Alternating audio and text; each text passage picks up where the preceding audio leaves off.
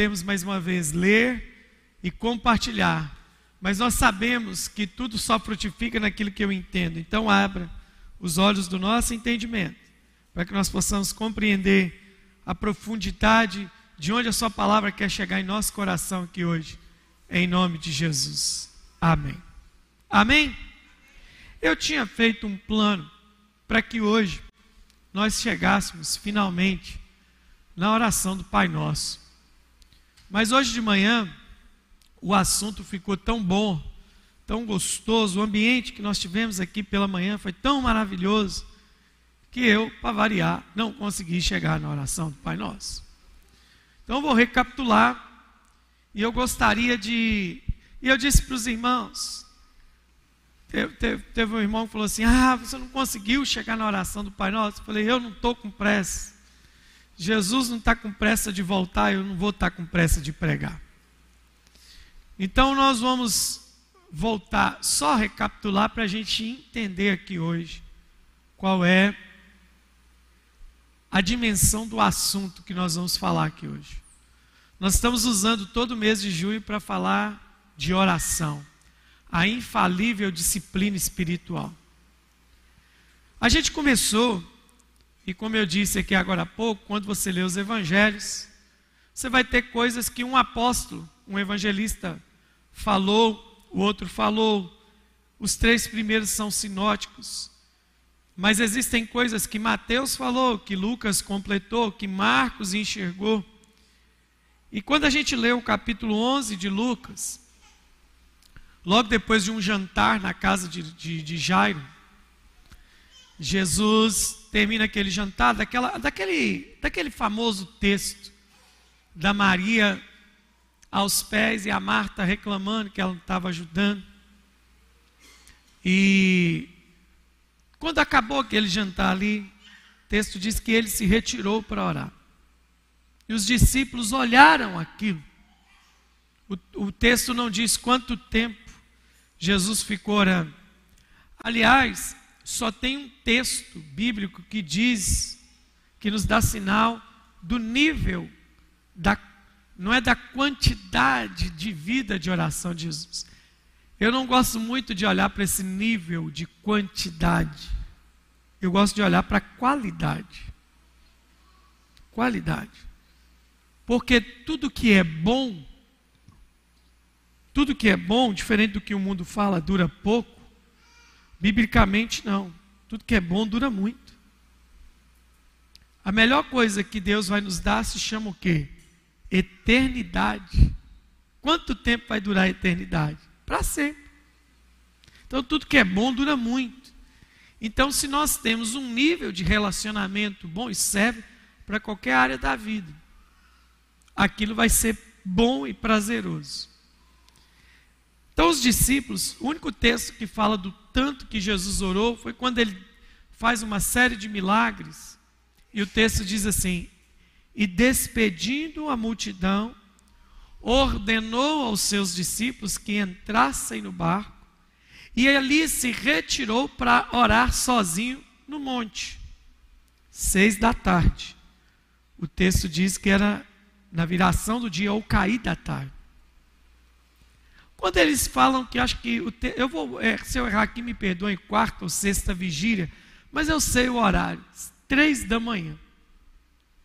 Então, se ele se retira para orar seis da tarde e estava orando até às três da manhã, é só você calcular quanto tempo Jesus orou. Mas aí você pode falar comigo, e eu vou concordar com você, que Jesus, você vai falar assim, mas Jesus é Jesus. E para ele falar com o pai é fácil. Pois é. É nesse ponto que eu quero chegar. Porque se somos filhos de Deus, a semelhança de Cristo, significa que o papo com o Pai deve ser tão bom para nós quanto era para Jesus. Deve ser tão prazeroso para nós quanto era para Jesus. E aí os discípulos soltam essa: ensina-nos a orar. Já expliquei para vocês que nós estamos falando de judeus, que tinham uma vida religiosa de oração.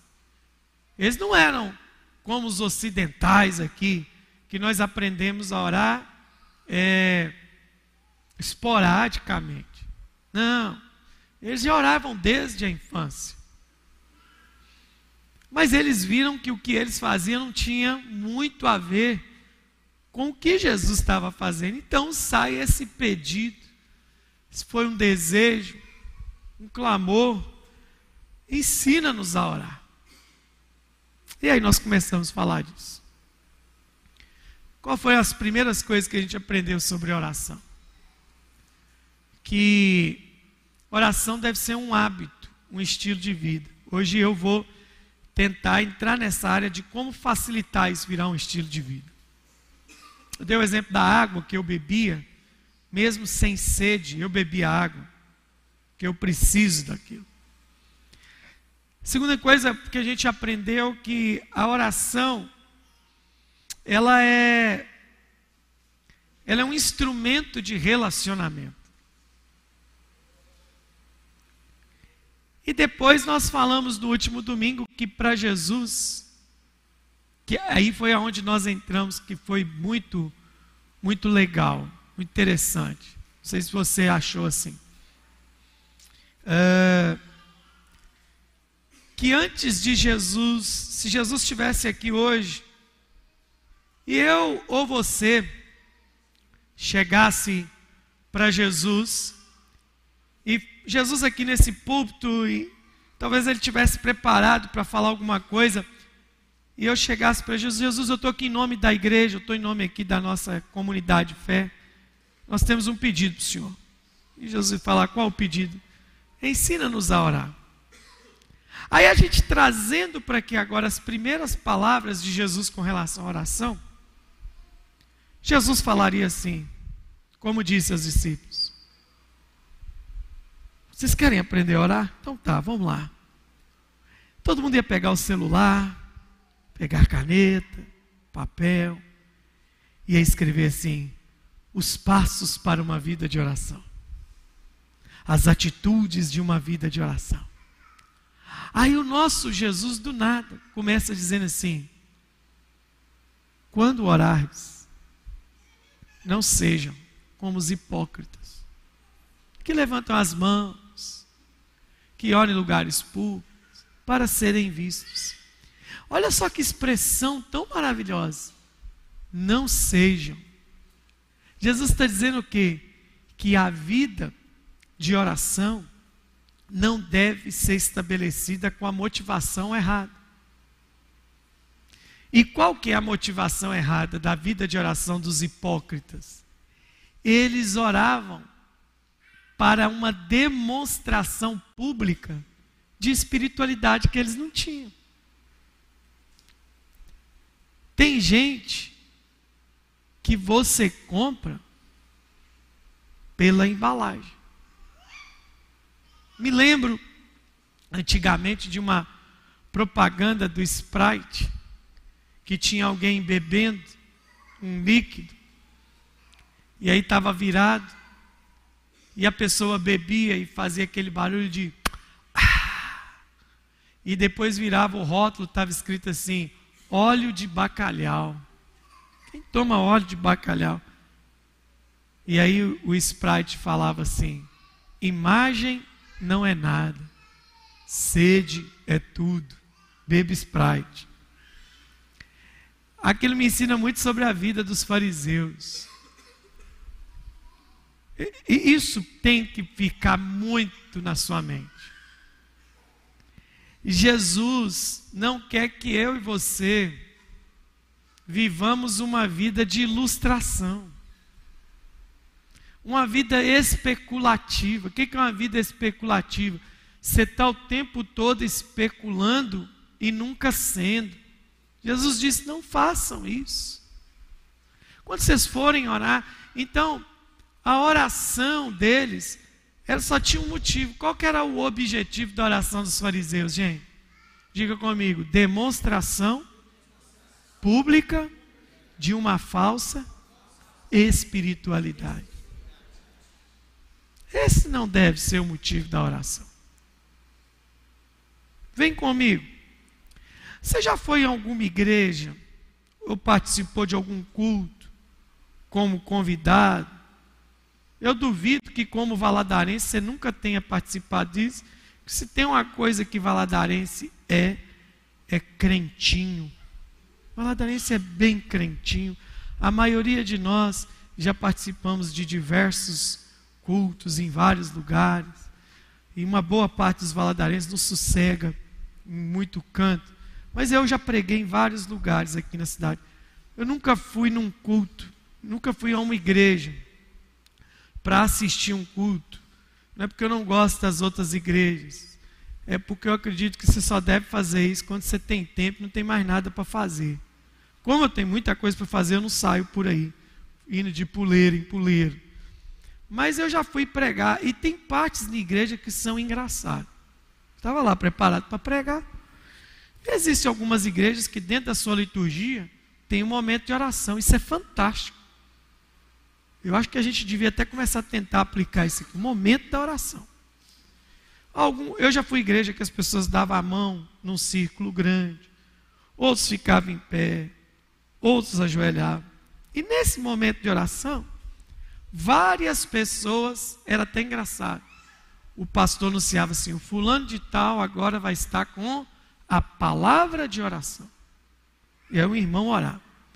E o que, que eu achava engraçado?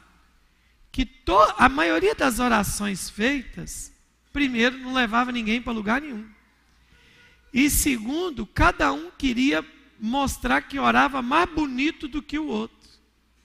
E aí eu me lembrei de Jesus, que todo fariseu só ora por um motivo, e qual é? Demonstração pública de uma espiritualidade que não tem. Geralmente esse povo, quando ora, ou mostra um trem que não é, ou acusa os outros daquilo que eles são. Oh Senhor, vai aprumando a tua igreja. Ele é o mais desaprumado. Senhor, repreende o espírito de adultério dessa casa. A mente dele é a mais pornográfica. Senhor, tira a fofoca do nosso meio. É o maior fofoqueiro que está orando. Ó oh Deus, ó oh Deus, tem misericórdia, que nessa casa tem muita indiferença. É a pessoa que menos se importa com os outros que está orando isso. Então, Jesus está dizendo que oração não pode ser o quê? Um conjunto de frases vazias que nos fazem ter uma, mostrar uma espiritualidade que a gente não tem. Está errado isso. Jesus não fala da particularidade da oração. Tem uns que gostam de orar gritando. Justo. Mas quem ora gritando, não julgue quem ora em silêncio. E quem ora em silêncio, não julgue quem ora gritando. Por exemplo, quem não grita fala, para que essa gritaiada toda? É a expressão de fé do indivíduo. Aí quem grita e olha para quem não grita, fala assim, isso é frieza. Jesus, não existe uma concorrência. Oração vai depender muito do seu estado emocional, seu é ser emocional, da sua necessidade. Mas o que Jesus está dizendo é o seguinte: não sejam, e olha, eu acho que eu não vou conseguir sair desse versículo, porque tem uma palavra que está me enchendo a minha cabeça aqui.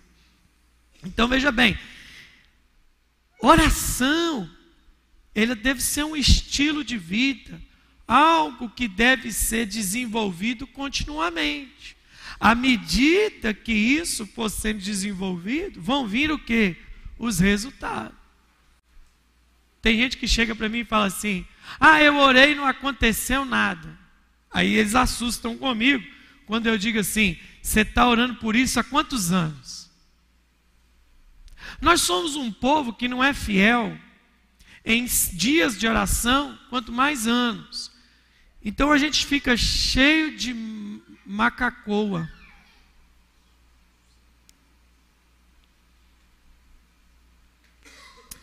Então guarda isso se você estiver disposto a desenvolver uma vida de oração,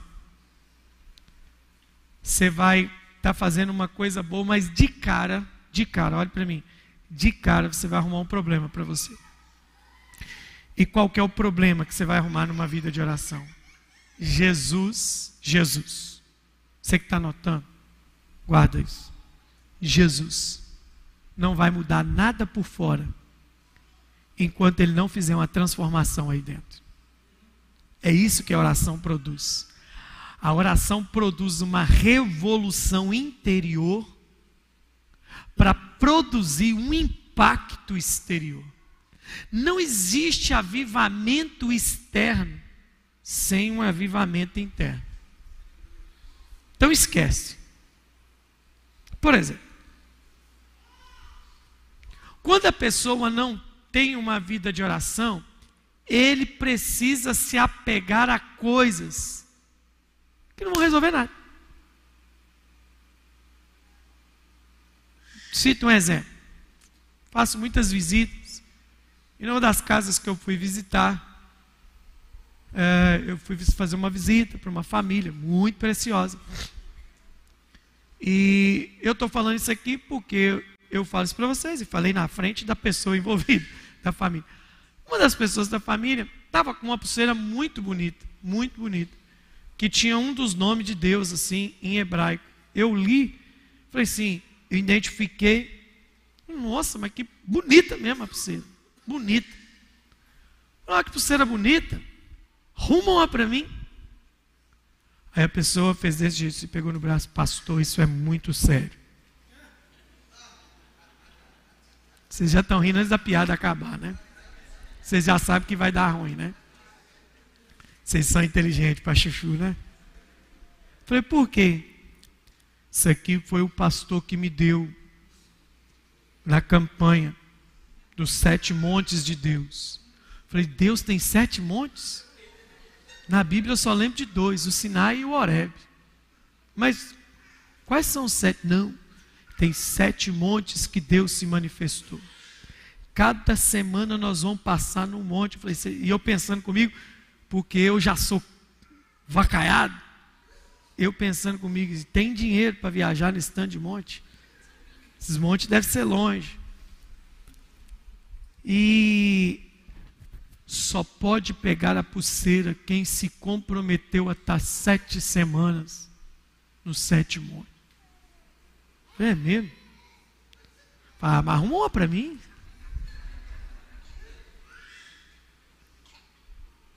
Porque depois de sete semanas, quando a gente usar isso aqui, tudo vai mudar. Falei, mas por que você está fazendo esse negócio? Porque eu estou vivendo uma, uma época de um bloqueio financeiro. Falei, a senhora e o resto do Brasil. Nessa igreja cabe a população brasileira. 10 milhões de desempregados.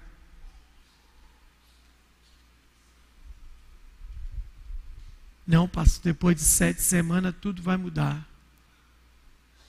Eu virei para ela assim: Ah, eu acho que a vida da senhora financeira ia mudar. Uma coisa bem mais simples. Ela com o quê? Experimenta começar a dar dízimo e oferta. Esse é o nosso problema. Nós queremos uma revolução exterior sem ter um avivamento interior. Nós queremos que coisas complexas aconteçam sem que coisas simples aconteçam aqui dentro. Simples. Então, o que me chama a atenção é que Jesus disse assim: antes de mostrar para vocês o jeito que se deve orar, eu preciso que vocês aprendam como vocês não podem ser antes de orar. Essa oração hipócrita, vazia, que não te leva para lugar nenhum, carregada de uma exibição espiritual, carregada de uma exibição religiosa. Lembra do texto que eu li sobre o fariseu e o publicano? O fariseu, eu não sou como esse publicano, Senhor. Eu não sou desonesto, eu não sou avarento, eu não sei o quê. E o publicano lá está dizendo, eu não tenho coragem nem de olhar para o céu, porque eu sou pecador. E Jesus disse, em verdade vos digo, que este chegou em casa em paz com Deus, e não aquele. Porque o Senhor ama, Salmo, Salmo 51, tu amas a verdade no íntimo. Essa é a nossa oração. Essa é a nossa oração. Então, olha onde nós estamos parados hoje. Olha ali para o verso 5, Mateus 6, 5.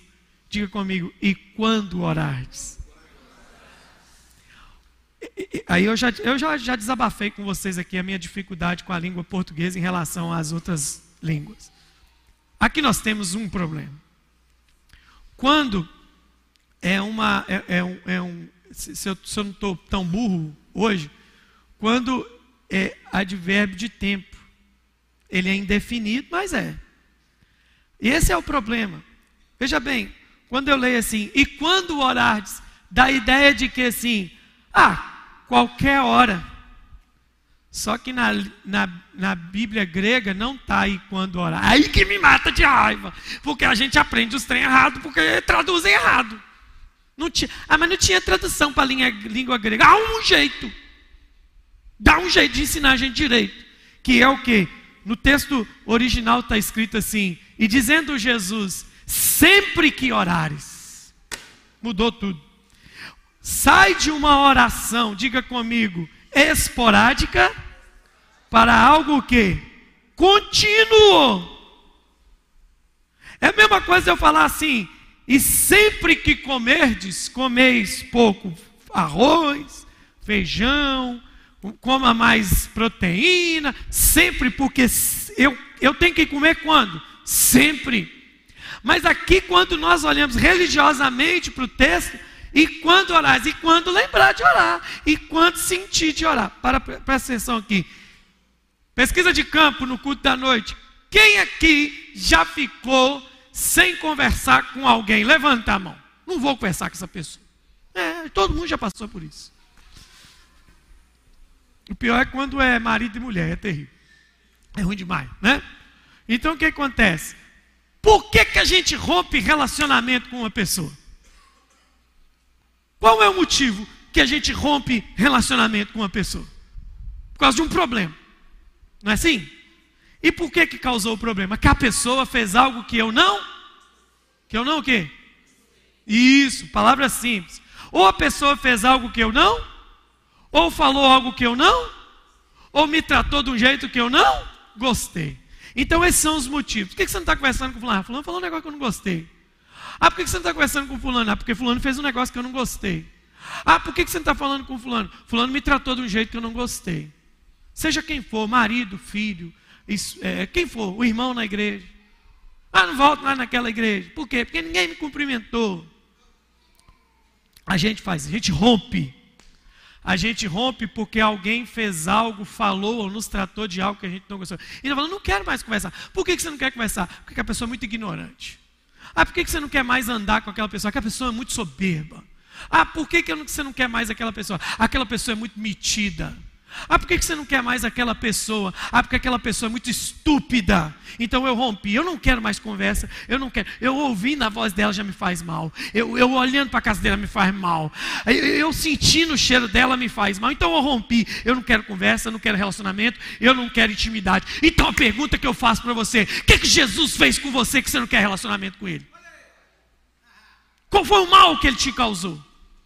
Qual a indigestão? Por que, que dia que Jesus te tratou mal? Que dia que Jesus falou de você? Esse é o nosso problema com oração. Oração é relacionamento. E nós estamos com um problema. Nós estamos dizendo que precisamos de alguém que nós nem batemos um papo com ele uma vez por dia.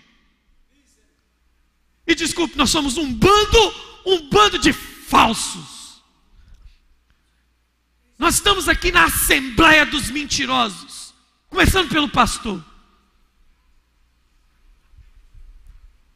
Porque a gente trata Cristo como uma meretriz, trata Jesus como uma prostituta, que eu só o procuro quando eu quero ter prazer ou quando eu preciso suprir uma das minhas necessidades. Sabe o que é isso? Isso é evangelho bandido.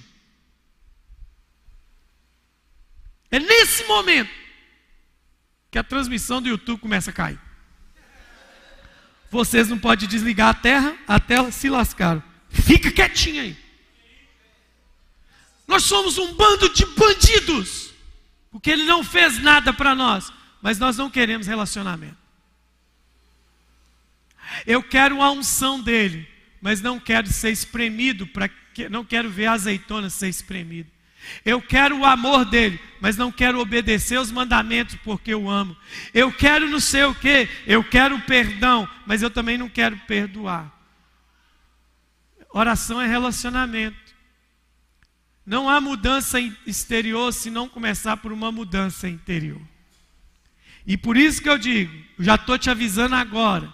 Se você está me ouvindo nesses domingos e está sendo incomodado para voltar a ter ou começar a ter uma vida de oração, de cara você tem um problema. Jesus vai te confrontar dos seus conflitos interiores que você vai ter que mudar. É isso que a oração faz. No final desse mês, eu vou soltar para vocês uma pequena carta que eu tenho escrito para você, falando com Deus e deixando Ele falar comigo. Eu vou dar a você de presente no final do mês, para você refletir em sua vida de oração. Queremos a autoridade dele sem passar tempo com ele. Queremos falar de alguém que nós não nos relacionamos. Eu sempre gosto de ser parado por pessoas que estão evangelizando. Eu faço uma pegadinha com esse povo que eles são tão bestas que eu, quando eu vou evangelizar alguém, eu pergunto assim: você já conhece a Jesus ou vai a alguma igreja? Se a pessoa fala sim, eu passo para a próxima. Eu não tento evangelizar crente. Né? Esse é um dos nossos problemas. Tentar evangelizar crente. Crente não se evangeliza. Você não tenta santificar demônio. Oh, desculpa, isso é outra coisa. Mas quando alguém me para, eu faço assim, pois não, eu posso ter um minuto com você? Eu sim. Eu faço aquela cara de ímpio, sabe? Eu acho que cara de ímpio eu já tenho. Eu olho assim. Um dia aconteceu um negócio tão engraçado. Tão engraçado que alguém tinha parado para me evangelizar. E eu estou parado escutando a pessoa assim. E, e, e não estou não tô esnobando, eu quero saber assim eu assim, eu vou, eu vou ajudar esse irmão para ele ficar firme no evangelismo dele aqui. Vou, vou fazer umas perguntas difíceis para ele. Aí eu tô e tô ouvindo aquela pessoa falar e tô ouvindo, aí de repente um filisteu passa, ô oh, pastor Moisés!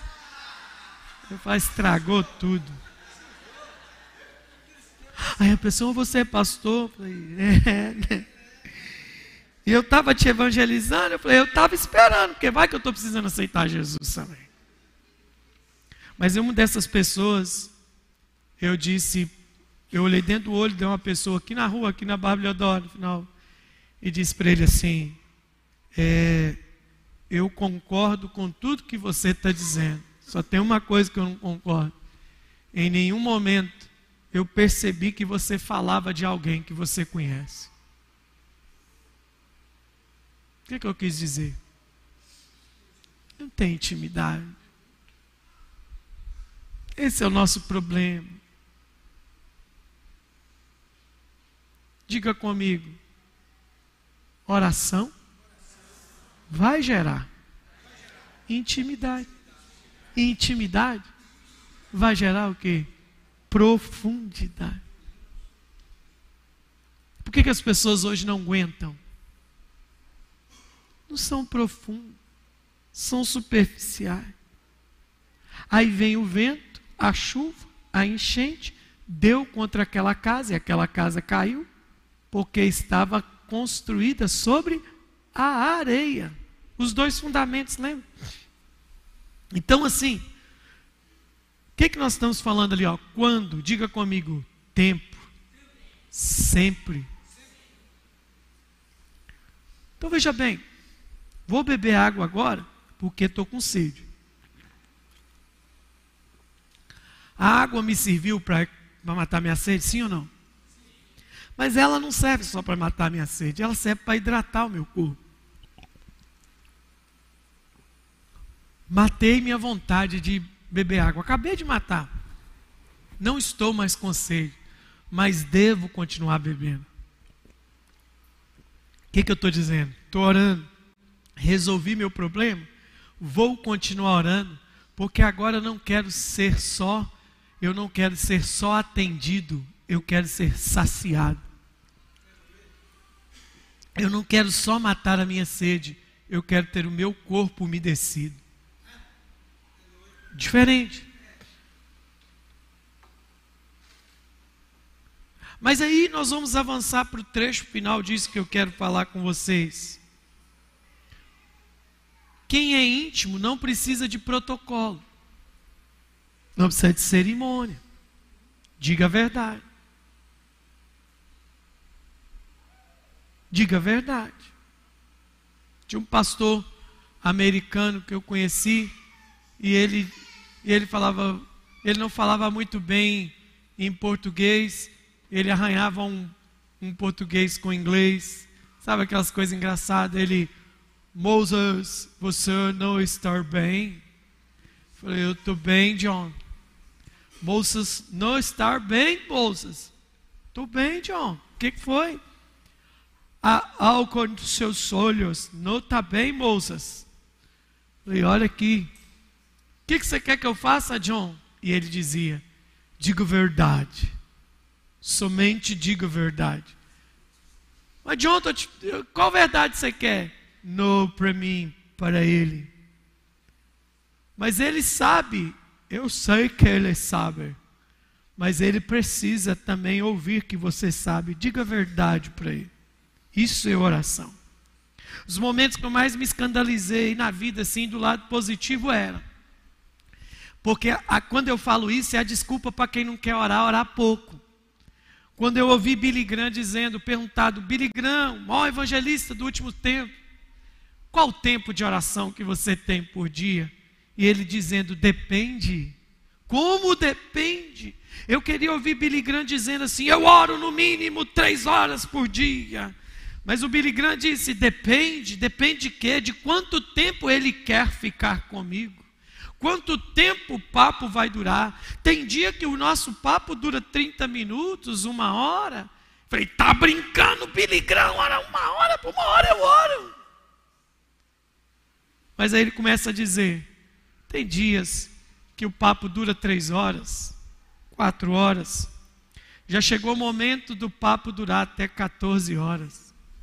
Aí eu falei assim: não, aí quem já ficou conversando com alguém 14 horas? Meu irmão, você conversar com alguém 14 horas, além da conversa ser muito, muito, muito, muito boa, vocês têm que ter assunto. Eu duvido que tem alguém casado aqui que já ficou 14 horas conversando com sua mulher. Nem com sua mulher você conversa. Tem gente aqui que não conversa nem 30 minutos com a mulher, mas tudo bem. Quem tem ouvidos, ouça. Mas eu comecei a entender que é o seguinte: o que, que eu comecei a perceber? Eu comecei a perceber e amadurecer com vários exemplos. Quem é casado aqui vai entender. À medida que você vai casando, e quem é solteiro aprenda, existem coisas que você vai aprendendo sobre o cônjuge. Vai aprendendo sobre o cônjuge. Você vai aprendendo. Por quê? Por que você está aprendendo? Porque é uma caminhada de quê? De intimidade. A intimidade não está ligada à vida sexual. A intimidade está ligada ao conhecimento profundo do outro. Isso é intimidade. Por exemplo, tem jovem solteiro que quando beija no namoro, eles acham que os beijos, o resto da vida vai ser, vai ser daquele jeito. Que tipo de beijo? Aquele beijo que você quase vira o outro de, do lado avesso. Que a pessoa fala assim: calma, amor, sua língua está pegando aqui no meu cérebro. Você tocou aqui no lóbulo frontal. Aí eles acham que é aquilo. Mas aquilo não vai ser. Vai ter dia que aquilo não é necessário. Vai ter dia que o marido está do lado da esposa, ou a esposa do lado do marido, eles sentam junto quando sentam. E o marido leva a mão nela e só coça a cabeça e ela faz assim. O que, que foi, amor? Não, eu quero ficar quieta. E ele respeita aquilo. Apesar de que tem mulher que faz isso todo dia. Quem tem ouvidos, ouça. Que o Senhor está dizendo à igreja. Para bom entendedor, um pinga é letra. Se me cutucar muito, eu saio no meio de vocês, revelando pior do que o pastor André. Não cutuca minha veia profética. Mas não. Tem dia que você vai dar um beijo no seu cônjuge. Ele não quer ser virado do lado da vez, ele só quer um selinho, ele só quer um cheiro, ele só quer uma cabeça no peito, ele só quer um cafuné. O que, que é isso? Entendimento da intimidade. Eu estou falando e não estou querendo levar nada para o lado pejorativo nem pornográfico. Mas tem dia que um casal se encontra, não dá tempo nem de tirar a roupa. Porque é o entendimento da intimidade. Aí quando você pensa na intimidade para o lado espiritual, você tem que saber mensurar pelo o espírito sabe como ele te leva até a Deus. Eu estava falando isso hoje de manhã, eu sento aqui no canto, às vezes eles, eles oram aqui de manhã, e às vezes eu chego aqui, ele já viu isso. Eu sento aqui, eu sento aqui. Eu já fiz isso muitas vezes, Valdir. Fiquei aqui, a, a, a caixinha de som aqui. Né? Eu fico aqui. Aí eu estou vendo o Valdir ali rodando. Cai, levanta, cai, levanta. O que, que esse homem bebeu, gente? Aí daqui a pouco eu olho para esse canto aqui, a Aparecida está ali rolando, esfregando a cara na parede meu amado. Eu olho para eles orando, os outros irmãos orando. Eu falo assim: eu estou cheio de demônio. Eu estou sentindo nada. Eu tenho um trem errado comigo aqui. Jesus não estou bom, não. Jesus não estou bom, não. Olha lá, ó. Ele está falando uma língua estranha ali, ó, que, olha que trem bonito. Ó. Vou tentar até copiar, não consigo. A outra está aqui caída ali, tal do meu amado, que eu não entendo, que desgrama é essa. Aí eu, aí eu falo com Jesus assim, ó, quer saber? Desse jeito aqui, ó, juntar as pernas. Quer saber? Tô afim não, viu? Vou ficar aqui, porque eu vim para orar, já estou aqui mesmo, saí da minha cama e não vou voltar para casa para dormir não, que eu tenho que trabalhar hoje. Aí de repente eu começo a escutar uma risada. Espírito Santo rindo. E eu sou meio doido. Eu falo, por que, que o senhor está rindo? E o Espírito Santo falou assim, porque eu gostei da oração. Foi como? Quer dizer que o senhor está igual a mulher de malandro, gosta que a gente briga? Ele falou, não, porque você está falando a verdade. Você não chegou para mim dizendo, ó oh, soberano, mais uma vez eu estou em sua presença eu adentro os átrios celestiais. Você disse a verdade. E é isso que é oração. Como eu estava falando da intimidade, vai ter dia que a intimidade com Ele vai extrair de mim o que? Agressividade. Eu vou para cima, eu vou gritar, eu vou subir na parede, eu vou dar bico na cadeira, porque Ele está exigindo de mim aqui um espírito guerreiro. Tem dia que a oração vai ser uma oração profética, vai ser uma oração em que ele vai desvendar os mistérios, mas tem dia que a oração vai ser uma oração só de declaração de amor. Eu já fiquei duas horas detido pelo Espírito Santo, fazendo oração de agradecimento. Eu não sabia que eu sabia agradecer daquele jeito. Eu tentava mudar a oração e não conseguia. Por quê? Porque quando orares, é o tempo todo. O orar desenvolve em você um espírito de oração. O que é um espírito de oração? Você começa a se tornar uma pessoa de prontidão profética. Você está num culto desse, daqui a pouco o Espírito te dá um estalo. Tá! E você, eu preciso orar. O pastor está pregando, mas tem uma resistência aqui no mundo espiritual, então deixa eu orar. Você está na empresa, você, hum, o seu espírito, o seu radar espiritual percebeu que tem um trem esquisito, tem uma confusão armada, tem um troço para dar errado, e você já começa, você está aqui, ou você está no computador, ou você está no operacional, mas aqui dentro você está, só o Senhor é Deus, só Deus é o Senhor. Quem há como Jeová, Ele é a nossa bandeira arvorada, Ele vai como um Senhor imponente à frente dos seus exércitos, Ele é que espalha os inimigos, assim como derretes, como fogo derrete a fumaça, tu dissipas os inimigos. Eu estou orando, eu estou aqui no Espírito, e todo mundo da empresa está lá tocando sua vida normal. Eu também estou aqui, mas eu tenho um espírito profético que está o tempo todo em oração. Isso é um espírito de oração. Eu não acho que o culto é um parque de diversão. Eu tenho um espírito profético. Quantos cultos eu já participei que eu não ia fazer nada? E Deus começou a dizer assim: começa a cobrir o pastor de oração. Uma vez eu estava numa reunião, e eu estava orando, e o apóstolo ia pregar, e o Senhor falou assim: vai lá para o canto e começa a orar. Eu falei, eu quero ouvir o meu apóstolo, você vai ouvir, eu quero que você ore.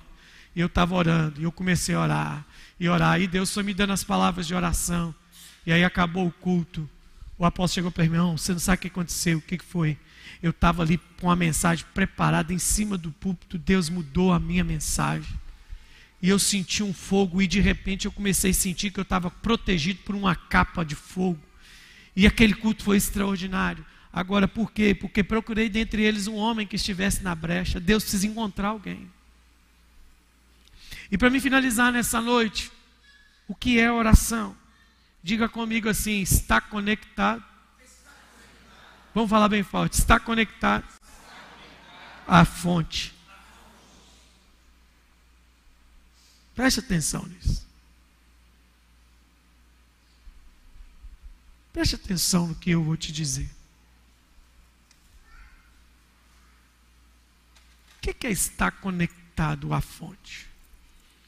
Para a gente terminar esses últimos 15 minutos aqui, feche os seus olhos, põe a sua mão no seu coração e diga assim: Espírito Santo, restaura as minhas fontes. Diga isso três vezes.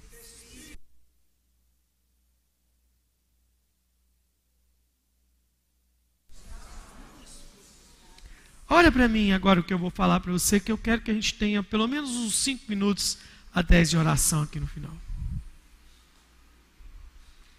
Oração me lembra que domingo que vem eu começo dizendo para vocês que oração é um exercício prazeroso e não penoso.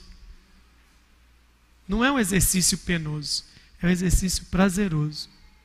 É uma, é uma disciplina prazerosa e não penosa. Mas por que, que ela se torna penosa?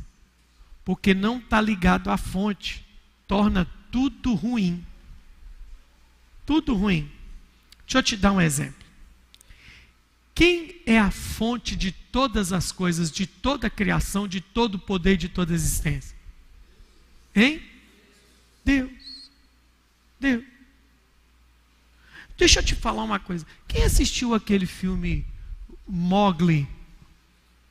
O Menino Lobo. Quem assistiu Mogli? Né? Tem vários filmes desse gênero. Mogli é assim. Qual outro? Tarzan o homem macaco. O contexto de Tarzan e do Mogli é uma coisa só. Dois seres humanos que foram criados em um habitat diferente do que foram gerados. O Mogli pensava que era o quê? Lobo, porque ele mamou numa loba. O que que o Tarzan pensava? Que ele era um, um gorila. Até andar como um gorila, o Tarzan andava. Por quê?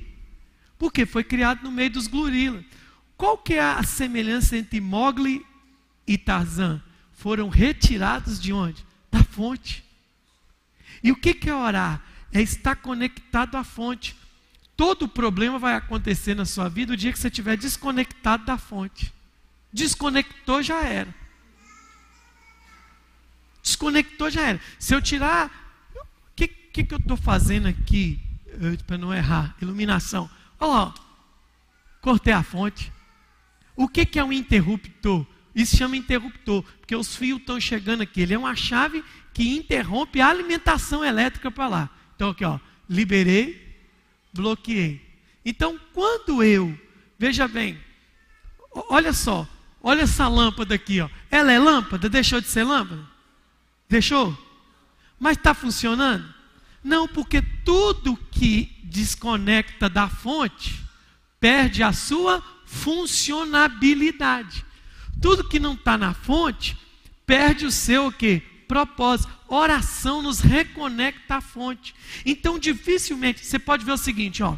Vamos pensar no seguinte: quando a pessoa só vive de espasmo espiritual, o que, que, vai acontecer? Ele vai vir para um RCE, pancadão, e vai estar tá no mover de unção. Ele vai vir aqui na frente, e, e, o pastor pode falar assim: quem quer aqui agora assumir o seu chamado, quem quer fazer diferença na cidade, como nós fazemos aqui na igreja, ele vem, ele chora, aquilo é mentira? Não, é impossível continuar com aquela decisão desconectada da fonte.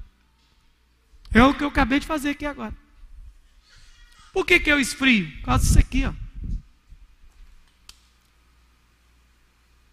Essa lâmpada ali está quente agora. Se você pôr a mão nela, está quente. Esfriei. O que está acontecendo aqui com esse crente? Desconectou da fonte. Ah, não estou com vontade de celebração, não estou com vontade de comunhão, não estou com vontade de ninguém. Por quê? Porque ele está desconectado. Eu vou usar o exemplo aqui do, do meu microfone, aqui, mais fácil. Está aqui, ó. Isso aqui é a base de recepção dele. Aqui, eu vou colocar isso como uma fonte. Na verdade, a fonte está ali. Ó. Ó, veja bem, ó, ó, microfone, ó.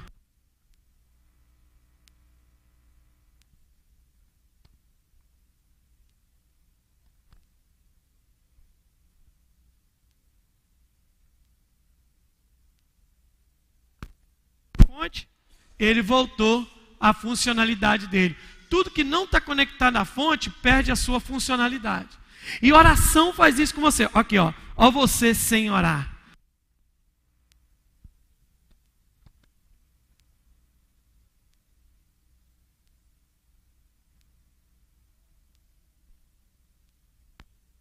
Tá. Bum! A fonte voltou, está cumprindo o propósito, está cumprindo especificamente aquilo que foi criado para ser. Deu para me entender? E qual que é a questão? Oração me conecta à fonte. Sempre casamento e a família servem para todos os exemplos positivos que a gente pode dar. Mas quando uma mulher, sou pastor há 22 anos, eu conheço oração de mulher, por ser pastor, por ter sido criado no meio de quatro moças, mais a minha mãe, lá em casa tinha cinco mulheres. Isso tem uma coisa que eu entendo bem mais ou menos na cabeça de mulher. E na igreja, nessa caminhada, mulher com problema de casamento, ela começa a querer orar, ela faz o pedido. Se a igreja tem campanha da família, ela faz. Se a igreja tem ciclo de oração no monte, pela família, ela vai. Mas vamos supor que o problema dessa mulher especificamente seja o marido. Ela está tendo um problema com o marido. O que é está acontecendo? Ah, o marido está ignorante, o marido está frio, o marido está distante, o marido não é. Pro... um monte de coisa. Olha a oração de uma mulher: Senhor, restaura a vida do meu marido. Senhor, tira o meu marido dessa frieza.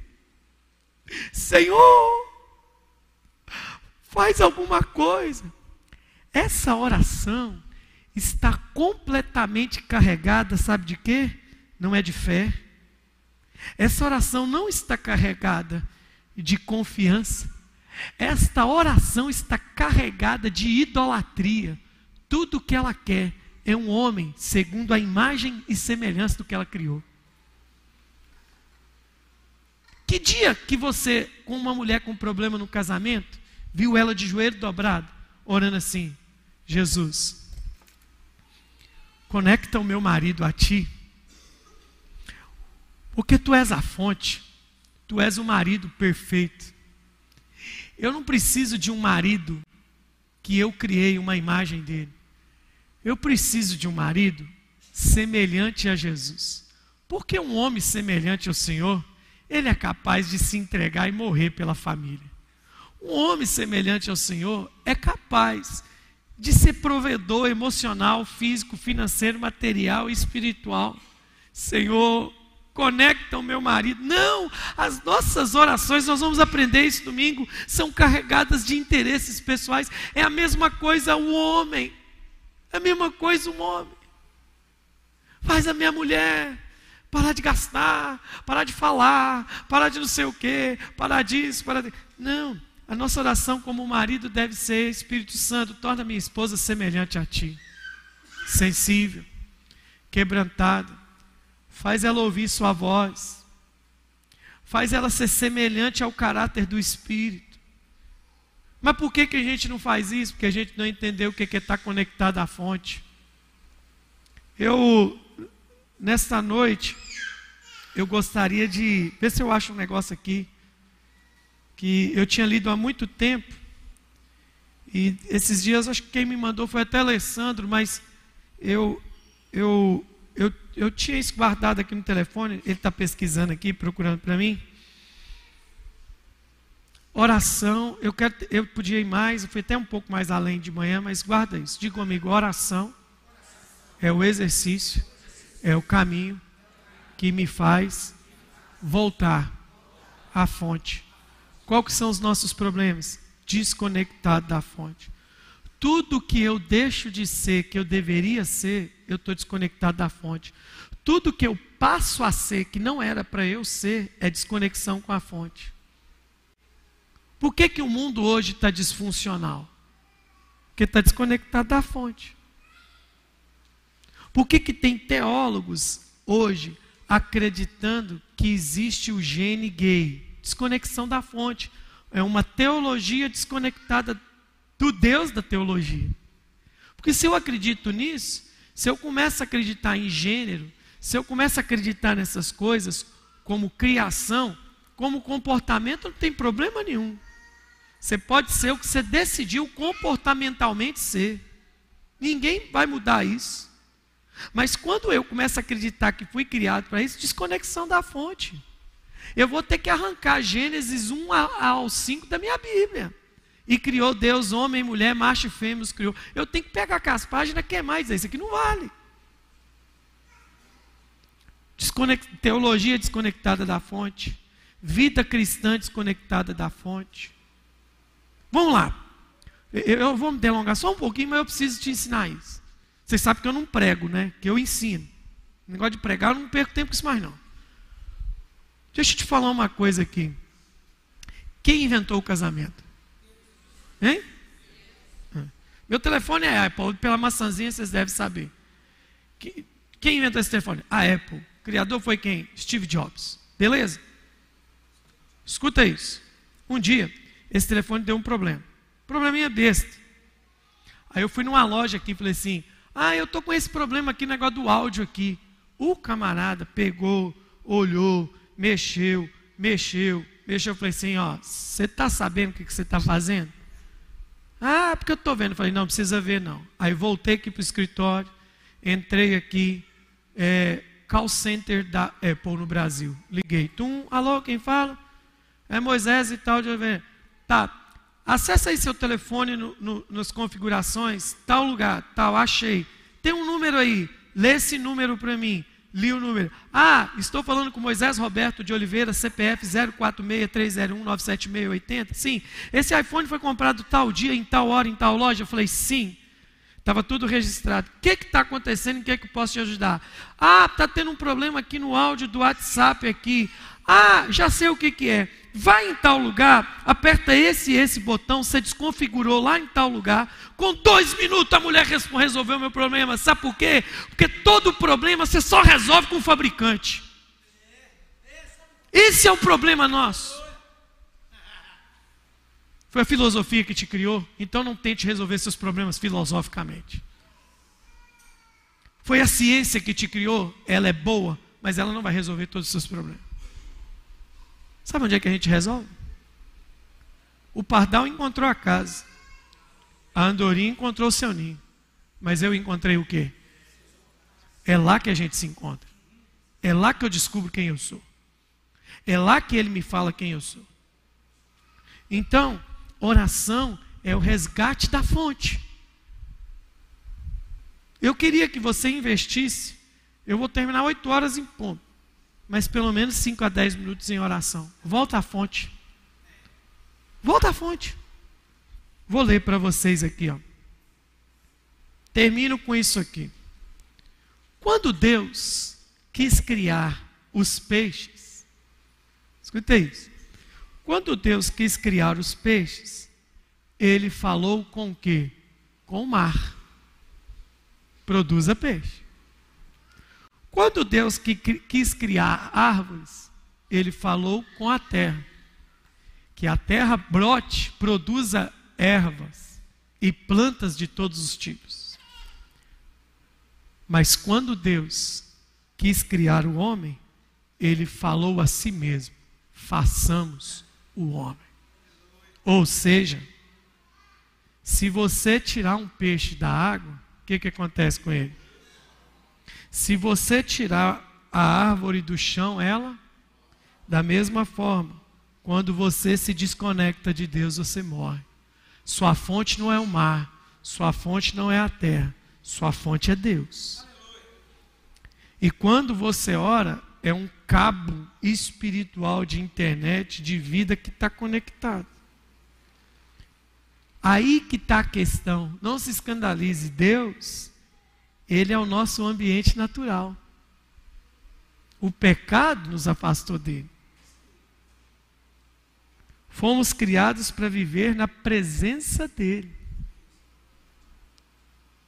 Temos que estar conectados com ele. Lembremos que água sem peixe é água, mas peixe sem água não é nada. O solo sem a árvore ainda é solo, mas a árvore sem o solo não é nada. Termina para mim, Deus sem Deus, sem você, ainda é Deus. Mas e você sem Deus é quem? Então me explica. Como você e eu conseguiremos viver sem a nossa fonte? Diga, voltemos à fonte. Faça um exercício. Simples antes da gente orar aqui. Faça um exercício. Antes de você tentar resolver qualquer problema de alguém ou seu, com alguma técnica, com alguma, algum conselho, por exemplo, marido e mulher estão muito ignorantes um com o outro. Sabe o que, que eles procuram? Vamos procurar uma terapia. Nós precisamos de terapia. Mas pega uma pessoa assim, ó. Uh, eu estou com muito problema na cabeça. Cabeça muito cheia de coisa. A, a minha cabeça vive cheia de coisa também, viu, gente? Faça o seguinte exercício. Fala assim: Vamos orar por isso até se resolver? E procura quem quer orar por isso. Você não vai achar. Que é mais fácil resolver por uma parte em que eu não vou ser confrontado pela fonte. É muito mais fácil. Porque o problema do outro eu quero resolver em oração. Quantas vezes eu já vi mãe me pedindo, pastor, põe a mão na cabeça desse menino. Falei, para quê? Esse menino está muito atentado. Esse menino está ignorante. Falei, vamos orar pelo menino, mas fica aqui junto, senhora. Senhor, tira a ignorância da mãe que foi transferida para o filho. Tira a estupidez da mãe que foi liberada sobre o filho. Ninguém quer. Porque nós estamos desconectados da fonte. E aí, veja bem, deixa eu te falar uma coisa. Olha para isso aqui, ó. Ó, o que, que é áudio? Uma conexão de energia conectada a algo aqui, ó. Então, vou desligar o meu.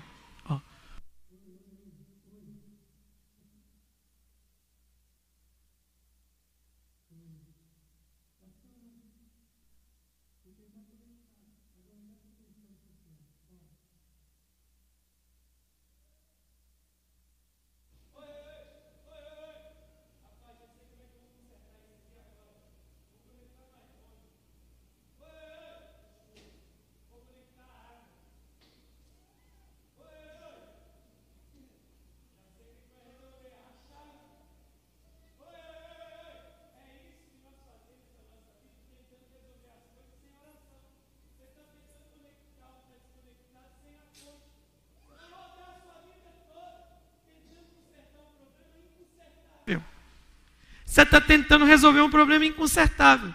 Então, meu irmão, volta para o simples aqui, ó. Vamos voltar para o simples, ó. Ó, tá liberado, pode deixar liberado. Ó, rodei, chave, água, celular. Aqui, ó. Vou até colocar um outro negócio aqui. Ah, um pedaço de plástico. Oi, oi, oi. Não funciona, cara. Vou desligar o meu. Não funciona.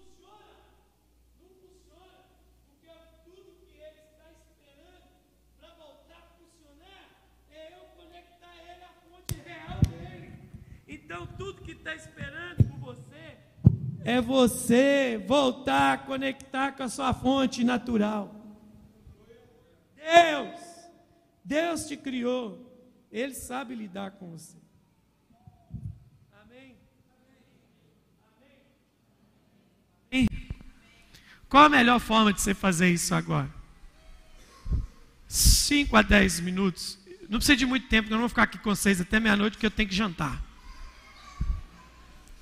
Mas eu quero que você você pense em algo agora que você precisa orar a Jesus. Vou resolver meus problemas agora? Não. Mas eu acho que uma oração precisa ser uma oração de reconexão. Tudo na vida ajuda. Tudo na vida ajuda. Mas só a fonte resolve. Só a fonte resolve. Tudo começa a se consertar por lá. Conecte-se à fonte. Conecte-se à fonte. Como você quer fazer isso? Se quer fazer isso em pé, pode ficar. Se quer fazer ajoelhado, pode ajoelhar onde você está agora. Se quer deitar no chão aí, pode deitar. Mas tira um momento para você orar a Jesus agora. Isso, obrigado. Deixar do jeito que está aqui. Fala com Jesus. Chama ele para perto. A fonte. Tem uma música que a gente canta, canta aqui muito maravilhosa. Deixou sua glória ganhar forma em mim. Deixa a glória de Deus ganhar forma agora. Jesus sabe como é que conserta essas coisas. Jesus sabe como é que conserta essas coisas. Aleluia. Te amamos, Jesus. Te amamos, Jesus. Te amamos, Jesus.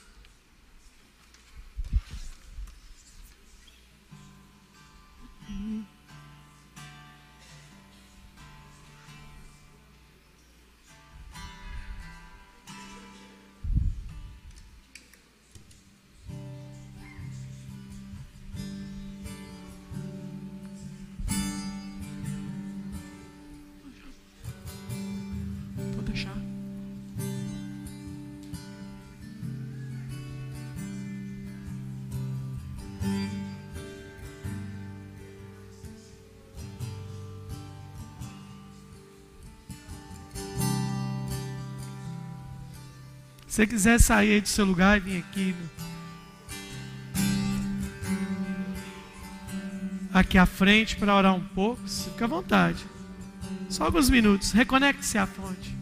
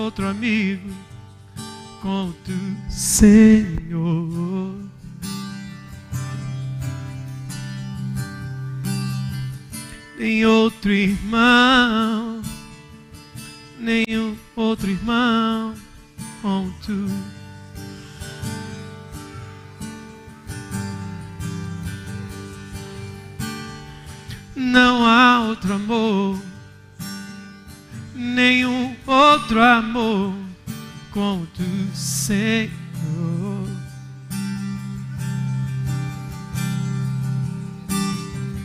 Nem outra fonte, doce fonte como tu.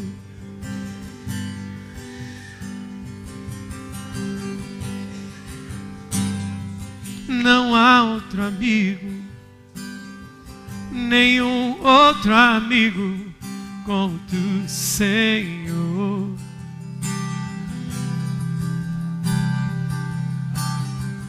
Nem outro irmão, nenhum outro irmão como tu.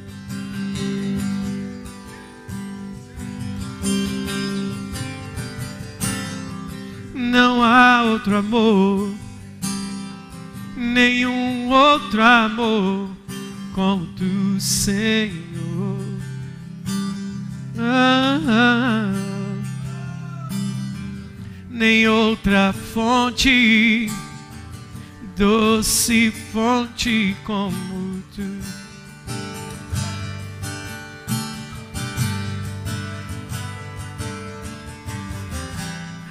Até quando ficarei?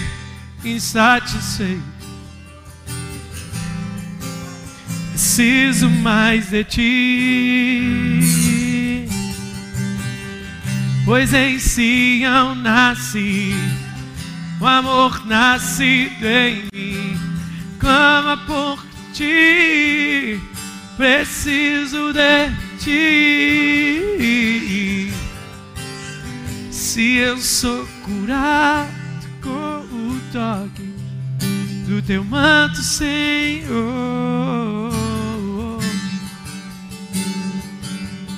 Então, quanto mais o teu amor é para mim, eu não posso imaginar.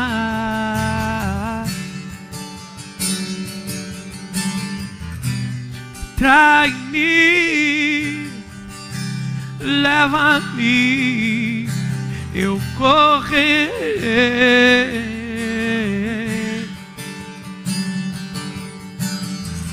pelas montanhas e por dentro dos vales, contigo correrei.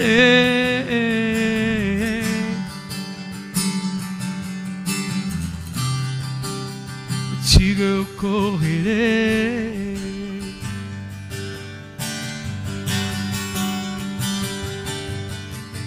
Todas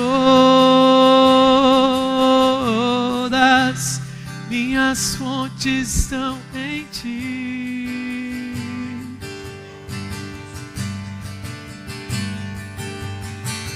Todas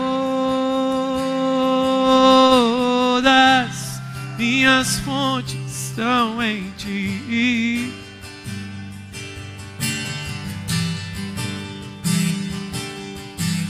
Todas minhas fontes estão em ti.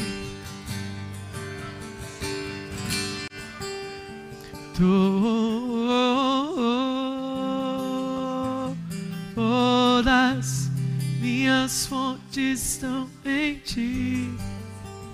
Fonte de alegria, fonte de existência, fonte de paz e tu és a minha fonte.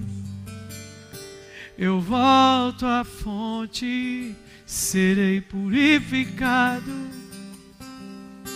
transformado de glória em glória. Volte à fonte nessa noite. Volte à fonte. Lá na fonte a gente é quem tem que ser.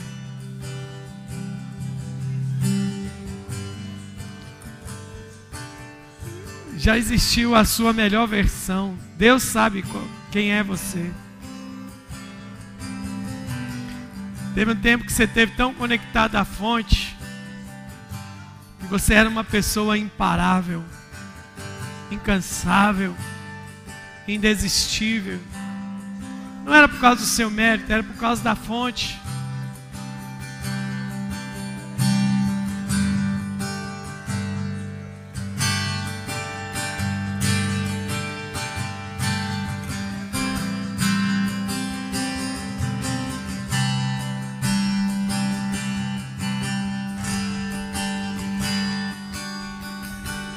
Volte à fonte.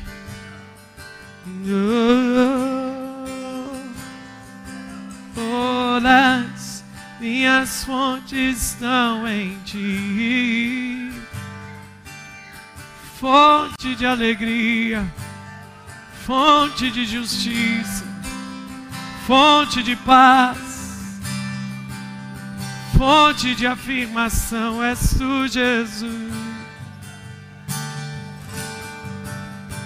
Tu és a minha fonte, és a minha fonte,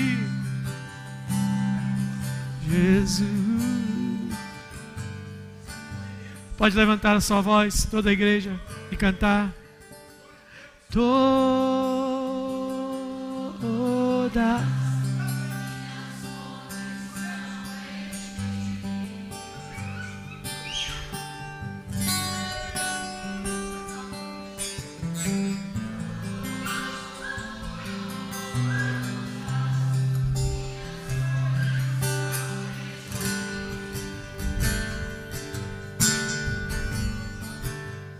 todas, todas.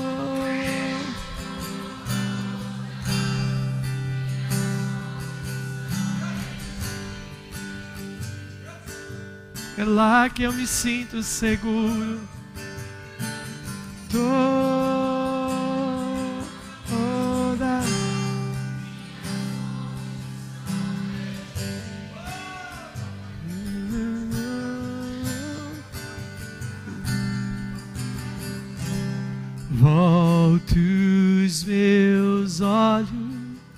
Toda a igreja cante, todo o coração.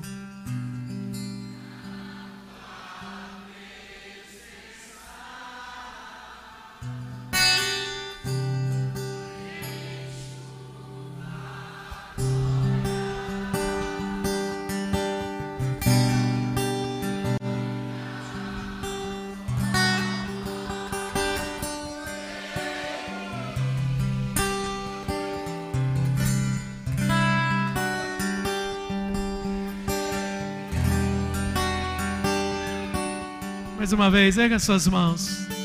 Volta os meus olhos, cante bem alto.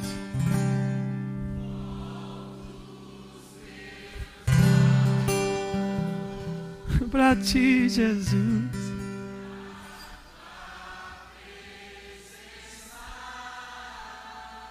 Deixa de sua glória.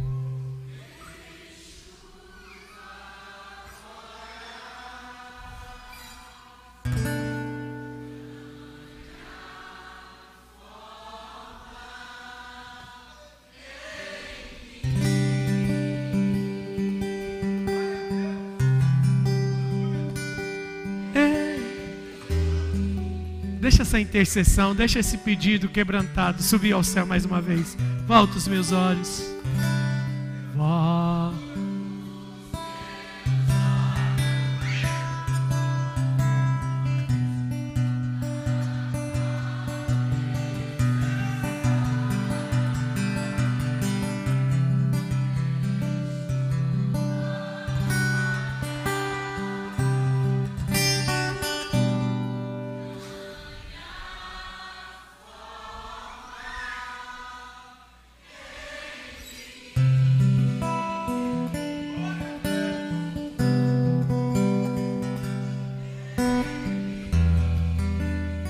Sua mão no seu coração. O seu amor está ganhando forma. O seu amor está ganhando forma. O seu amor está ganhando forma em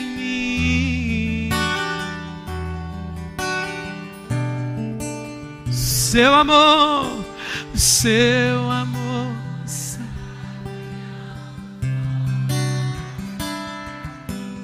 O seu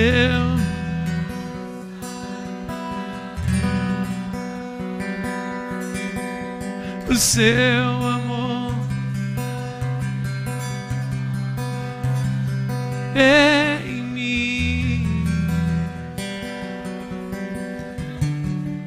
em mim. volto os meus olhos.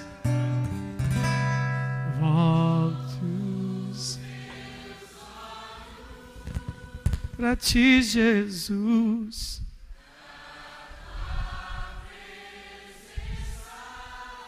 Deixo tua glória.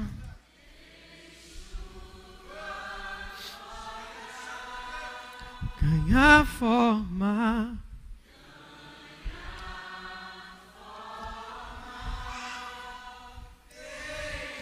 Mim,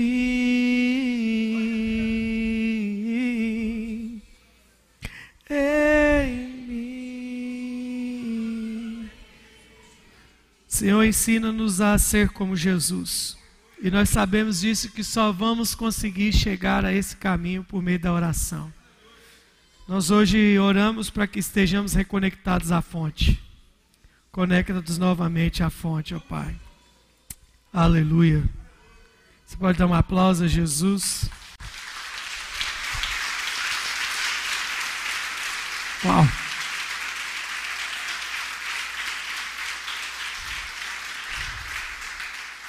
E aí, tudo certo? Ó, oh, o tempo, nem que alguém viu o tempo passando. Vocês oraram por 20 minutos. Porque quando é prazer